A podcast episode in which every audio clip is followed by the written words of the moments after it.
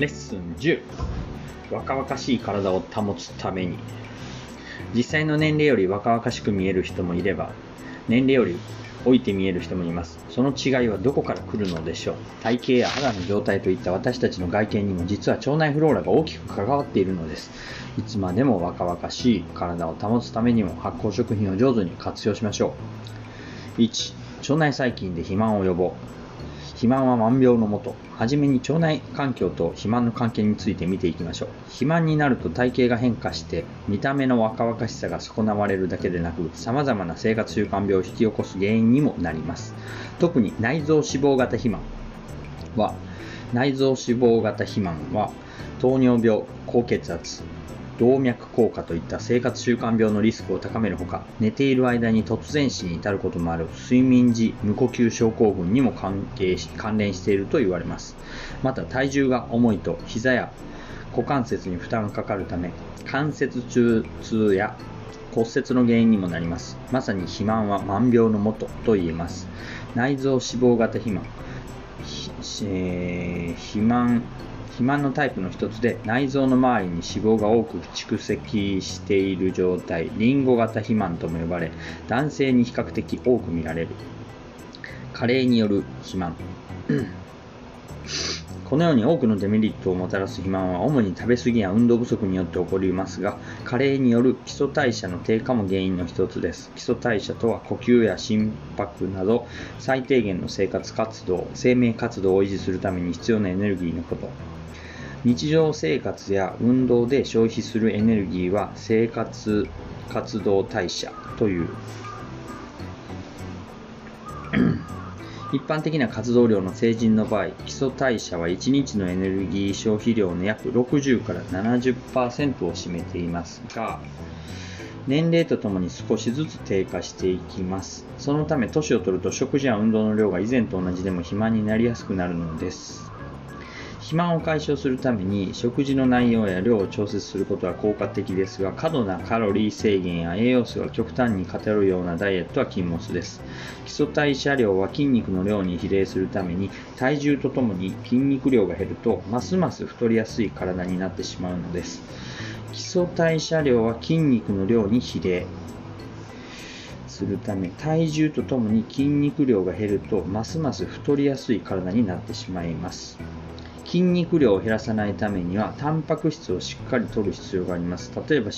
肪分を多く含む肉の代わりに納豆や豆腐などの大豆製品を食べるようにすれば脂肪摂取を抑えつつタンパク質を補うことができます。肥満を防ぐ腸内細菌。近年の研究によって肥満と腸内細菌の関係が明らかになりつつあります。2006年にアメリカ微生物学者ジェフリー・ゴードン博士らは、えー、腸内フローラが肥満に関係しているという研究結果を科学雑誌ネイチャーに報告しました。ゴードン博士らの調査によって太ったマウスの腸にはフィルミクテクスフィルミクテスフィルミクテスフィルミクテスモンモン。の細菌が多くバクテロイデスモンバクテロイデスモンモンはあの角モンフィルミテクスモンの細菌が多くバクテロイデスモンの細菌が少ないのに対し痩せたマウスの腸では反対にバクテロイデスモンの細菌が多くフィルミテクスモンの細菌が少ないことが分かったのです。その後ゴードンはゴードン博士らは無菌状態のマウスに太った人と痩せた人の腸内フローラを移植する実験を行いました。すると同じ餌を食べていたにもかかわらず太った人の腸内フローラを移植したマウスの方が体脂肪が増えやすい傾向が見られました。一般的にフィルミクスモンとバクテロイデスモンの細菌はどちらも日和見菌として位置づけられています。痩せた人に、えー、肥満の人の、えー、っと、フィルミテクスモンを移した。すごい。ゴードン博士らの実験結果には、バクテロイデスモンの細菌が食物を分解するときに生み出す短鎖脂肪酸が関係していると言われます。えー、脂肪はそもそも体内の脂肪細胞が血管中を流れる脂肪を取り込んで巨大化することで起こります。血液に乗って体に届けられた短鎖脂肪酸は脂肪の取り込みを抑えるように脂肪細胞に働きます。さらに短鎖脂肪酸には筋肉などに作用して脂肪やブドウ糖の代謝を促進する働きもあります。私たちの腸内にいるバクテロイデスモンの細菌は短鎖脂肪酸を作ることで細胞内に脂肪が蓄積するのを防ぎながら脂肪や糖を燃焼させる役割を担っているのです。バクテロイデスモン。短鎖脂肪酸の働き食物繊維などを食べたらバクテロイデスモンの細菌が、えー、短鎖脂肪酸を作り出す。血液に乗って全身に行く。脂肪細胞のと、えー、血液血中の脂肪細胞を、えー、脂肪細胞を吸収するのを全部阻止する。で、その代わり脂肪やブドウ糖の代謝を促進する、脂肪の取り組み取り込みを抑える、なんか短鎖脂肪酸がすごい。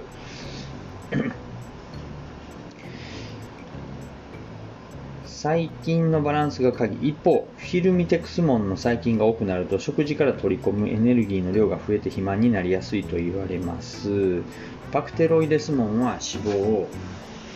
えー脂肪を取り込ませない働きをするけどバクテロイデスも。一方フィルミテクスモンの細菌は脂肪を脂肪になりやすい。食事からエネルギー取り込むエネルギーの量が増えて肥満になりやすい。バクテロイデスモンとフィルミテクスモンの細菌は食事によって腸内におけるバランスが変化することも分かっています、えー、前日前出のゴードン博士らの調査によると食物繊維が多くカロリーの低い食事をとった人は腸内にバクテロイデスモンの細菌が増え逆に高カロリーで食物繊維の少ない食事をとった人にはフィルミテクスモンの細菌が増えました。食物繊維が腸内フローラに良い影響を与えることはこれまでのレッスンでも学習しましたが肥満を防ぐためにも有効なのです。善玉菌を増やして便秘を解消。便秘の原因とデメリット。肥満の原因の一つに便秘があります。便秘の主な原因の一つとして普通の食事の量が少ないことが挙げられます。また大腸の前動運動が弱くなったり、腹筋が衰えたりすることで物理的に便が出にくくなる弛緩性便秘と呼ばれるケースもあり、こちらは女性や高齢者に多く見られます。その他、精神的ストレスなどが原因で腸の働きが過敏になって便が出にくくなる痙攣性便秘や排便を繰り返し我慢するうちに便意を感じなくなる直腸性便秘もあります。我慢が良くない。便秘には腸閉塞や腸膜炎、大腸がんなどの疾患が原因で起こる急性の便秘もあります。そのような疑いのある場合は速やかに医師の診断を受けましょう。便が出ないっていうのは問題ね。いずれの場合も便が腸内に長くとどまることによって腐敗が起こり腸内フローラのバランスが悪化します。腸内で悪玉菌が増殖すると前動運動が弱まってますます便が出にくくなるという悪循環に陥ることもあります。また腸内フローラが悪化すると腸壁腸の壁のバリア機能も弱まります。悪玉菌が作った有害物質が腸から吸収され血液によって全身に運ばれるとニキビや吹き出物など肌荒れの原因にもなりますまた腸内にアンモニアや硫化水素インドールなどのガスが発生することでおならが臭くなり腸内にアンモニア硫化水素インドールなどのガスが発生それがそのままおならになる。長い間放置しておけば胃を通して口からも悪臭を放つようになってしまいます。便秘はデリケートなトラブルであるために、人に相談しづらくつい放置してしまいがちです。しかし放っておけば体に悪影響を与え私たちの健康を脅かすことは間違いないでしょう。できることから生活、できることから生活改善に取り組んで健康的な排便習慣を身につけるようにします。便でわかる腸内フローラ。健康な人の便の成分は80%水分が占めており、固形分は約20%に過ぎません。固形分のうち食べ物のカスは3分の1程度で、残りの3分の2は腸内細菌と剥がれ落ちた腸壁の細胞です。要は3分の2は、え、微生物。このことから便の状態をチェックすることで腸内フローラの状態をある程度知ることができます。腸内フローラが善玉菌、善玉菌、ん？どか腸内フローラの状態をある程度知ることができます。腸内フローラが善玉菌優勢の時は黄土色で匂いの少ない便が出ますが、腸内で悪玉菌が優勢になると黒っぽくて臭い便が出るようになります。毎日の食事内容とともに便の状態をチェックして理想的な腸内フローラを目指しましょう。ブリストルスケール。ブリストルスケールっていうのは便の状態を見る、えーと、7段階に分類する指標。え1997年にイギリスブリストル大学のヒートン博士が提唱した、え、1まず1コロコロ便うさぎの糞のように硬くコロコロした便2、えー、硬い便黒黒いな。短く固まった硬い便3やや硬い便水分量が少なくひび割れている状態の便4普通便適度な柔らかさの便それからやや柔らかい便水分量が多く柔らかい便。で、次6。泥状便。泥のように形のない便。7番目。水溶便。水のように液体状の便。えー、そうですよね。便秘予防、便秘予防を解消するために、ヨーグルトで善玉菌を増やす便秘予防を解消するための方法として、食事によって腸内の善玉菌を増やして、善動運動を活発にすることが考えられます。そして善玉菌を増やすために効果的な食品の一つにヨーグルトがあります。市販のヨーグルトに含まれている乳酸菌の種類はビフィズス菌をはじめとして様々です。レッスン8で学習したように、ビフィズス菌は生きたまま腸まで届きますが、その他の乳酸菌の多くは腸に行き着く前に胃液に含まれて胃酸などによって死滅してしまいます。しかし途中で死んでしまった乳酸菌も善玉菌の餌になるのと、腸内環境の改善に役立ちます。乳製品の規格を定めた乳糖症例。乳糖症例は食品衛生法に基づいて、牛乳や乳製品の成分規格や、えーと、製造基準などを定めた構成省令。正式名称は乳及び乳製品の成分規格等に関する省令だが略して乳乳糖省令と呼ばれる。乳糖省令はではえっ、ー、とヨーグルト 1ml あたり1000万個以上の乳酸菌または酵母を含むことを規定としています。つまり市販の 100ml カップ入りのヨーグルトには10億個以上の乳酸菌または酵母が生息していることになります。100ml カップということはだいたい400のたら4倍、これ40億個以上。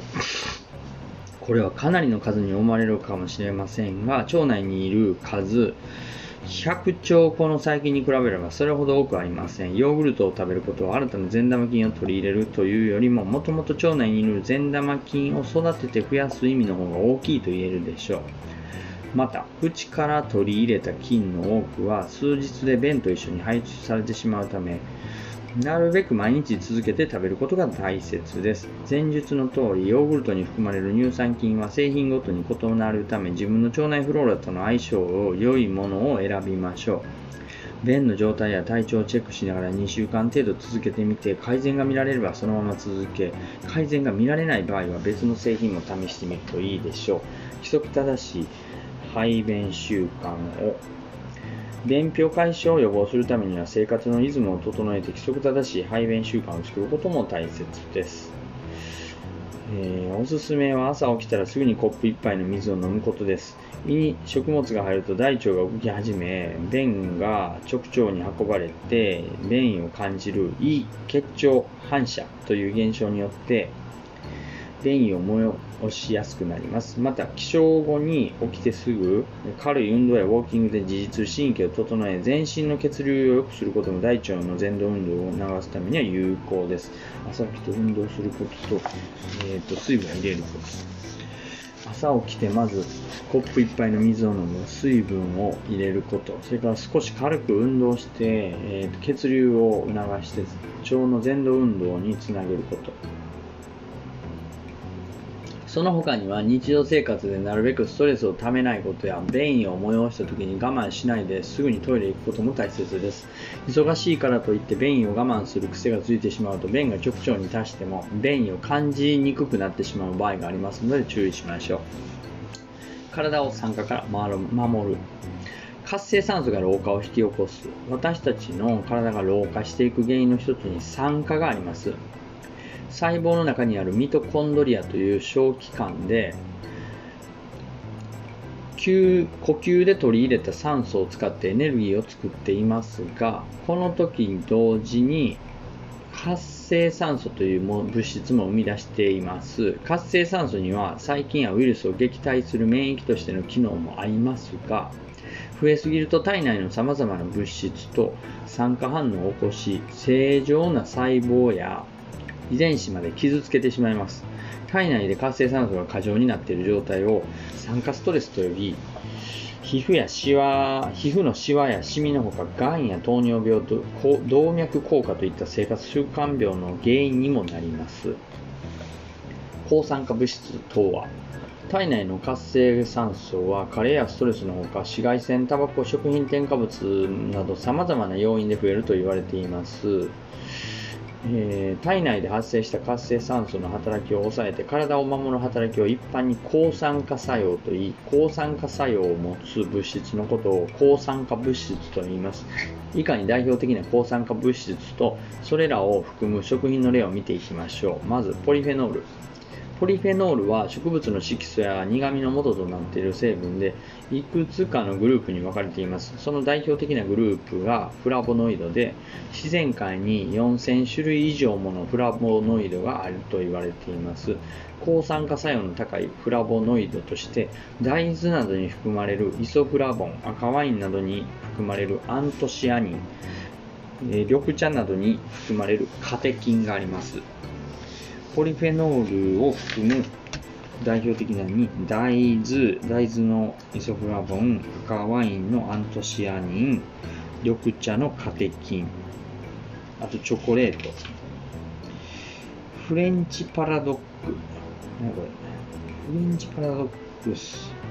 フレンチパラドックス。フランス人は動物性脂肪の多い食事をとっているが、他の西方諸国に比べて心臓病による死亡率が低い。この一見矛盾した現象をフレンチパラドックスという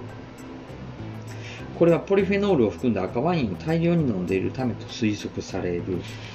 お肉食べるけどちゃんとポリフェノールを取っていると心臓病の死亡率が低い。うん。カテロカロテノイド。カロテノイドは自然界の植物性、あ動植物に存在する赤や黄色の色素でカロテノイド。大きくカロテン類とキサン、キサントフィル類、キサントフィル類に分けられます。カロテン類には人参やかぼちゃに含まれるベータカロテンやトマトに含まれるリコペンなどがあります。また、キサントフィル類にはほうれん草やブロッコリーに含まれるルテイン、ルテイン、や甲殻類に含まれるアスタキサンチン、アスタキサンチンがあります。アスタキサンチン、甲殻類。カロテノイドっていうのは、えー、と色素のこと。例えば、人参やかぼちゃに含まれるベータカロテン、トマトのリコペン、えー、ほうれん草やブロッコリーのルテイン、甲殻類のアスタキサンチン、これがカーテンの糸。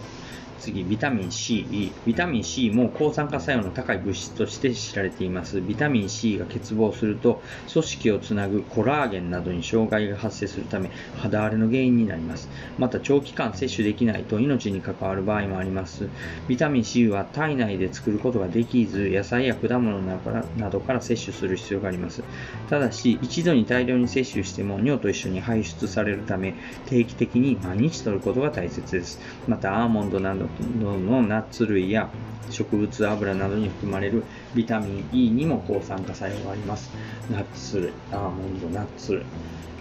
るほど。うんレモン、キウイ、アーモンド、アボカド、パプリカ。ビタミン E、C を多く含む食品。えー、次、抗酸化作用の高い発酵食品。抗酸化物質を豊富に含む発酵食品の代表といえるのが味噌です。大豆を主原料とする味噌には抗酸化物質のイソフラボンが豊富に含まれています。また味噌は熟成する過程で糖とアミノ酸が反応して糖とアミノ酸が反応してメラノイジン、メラノイジン、メラノイジンという褐色の物質が生成されます。メラノイジン。褐色なの？メラノイジンのせいなんやね。このメラノイジンにも抗酸化作用があり、イソフラボンと合わせて二重に抗酸化作用、酸化から体を守ってくれます。例えば、ベータカロチンを含む人参を生のままスティック状にして味噌だれを味噌だれをつけて食べれば、抗酸化物質を効率的な摂取することができます。また、味噌汁の具にかぼちゃやほうれん草などを使うのもおすすめです。味噌汁の具にかぼちゃやほうれん草。なるほど。えー、それから、えー、主な抗酸化物質一覧。ポリフェノール。ポリフェノールのフラボノイド系は、イソフラボ、大豆、アントシアニン、赤ワイン、ブルーベリー、黒豆、カテキン、緑茶、チョコレート。チョコレートにカテキンが入ってます。カロテノイド、ベータカロテン、人参、かぼちゃ、小松菜、リコペン、トマト、スイカ、カッキー、ルテイン、ほうれん草、ブロッコリー、アスタキサンチン、エビ、カニ、鮭。ビタミン、ビタミン C、野菜や果物。ビタミン E、ナッツ類、えー、植物油、アボカド。はい、レッスン10、要点チェックいきます。一般的な活動量の成人の場合、1日のエネルギー消費量の約30%は基礎代謝によるものである月経、基礎代謝は全体の60から70%。70%は1日のエネルギー消費量の消費量になる基礎代謝。70%すごいな。ゴードン博士らの調査によると、太ったマウスの腸にフィルミクテフィルミクテス、フィルミクテス門の細菌が多く見られたえー、丸、フィル、フィルミクテス、フィルミクテス門。これは、肥満の人の、えー、と腸に多く見られるフィルミクテスモン。ちょっと待ってよ。もう一個あった。フィルミクテスモン。フィルミクテスモンが、えー、肥満の人の腸に多い細菌で、えー、もう一つ、バクテロイデスモン。バクテロイデスモン。バクテロイデスモン。これバクテロイデスモンが多いと肥満解消になっている。それから、えー、短鎖脂肪酸には脂肪細胞が脂肪を取り込むのに抑えて肥満を肥満を防ぐ働きがある、ある、丸。短鎖脂肪酸。短鎖脂肪酸っていうのは、えー、っと、短鎖脂肪酸は、えー、バクテロイデスモンが食物を分解するときに生み出す炭素脂肪酸、バクテロイデスモンが分解したら炭素脂肪酸が出てくる。それから、精神的ストレスなどで腸の働きが過敏になって便が出にくくなる症状を緩める、あ、ちゃうちゃうちゃうちゃうちゃうちゃう。精神的ストレスなどで腸の働きが過敏になって便が出にくくなる症状を球団性便秘というえー、っと、違うな。緩まへんで、便秘どこやったっけ？便秘、便秘、便秘。便秘便秘便秘。便秘便秘。あったあったあったえー、っと読みます。精神的ストレスなどが原因で腸の働きが過敏になって便が出にくくなる痙攣性便秘。痙攣性。で逆に、えー、っと弛緩性便秘っていうのは大腸の前動運動が弱くなり腹筋が衰えたりすることで物理的に便が出なくなる。押し出せない。それを弛緩性便秘。弛緩性便秘は押し出せない。で、えー、ストレスから来る逆に腸の働きが過敏になるのを痙攣性便秘。で、えー、もう一つ。我慢。ずっと我慢しててそれが癖になって出なくなるのを直腸性便秘。直腸性便秘。直はあのまっすぐの直砂直直腸性便秘。それから、えーと、健康な人の便は約80%が食べ物のカスで残り20%は水分である。いや違います。